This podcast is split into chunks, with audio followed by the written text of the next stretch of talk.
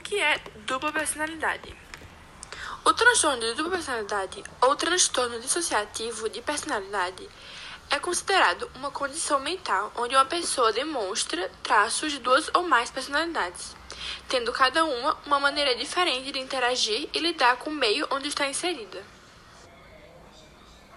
Como isso se insere na obra?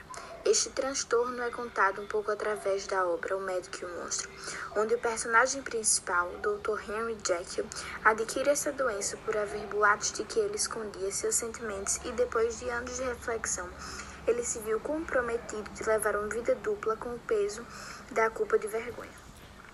Edward Hyde era sua segunda personalidade.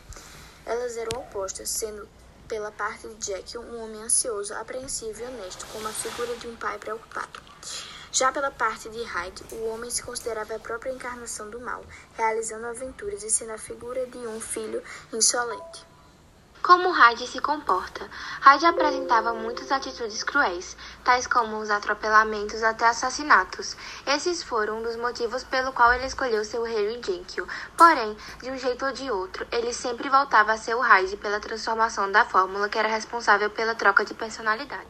Por que a pessoa desenvolve e quais são os sintomas? O surgimento das múltiplas personalidades funciona como um mecanismo de defesa a fim de escapar de uma situação de estresse ou trauma.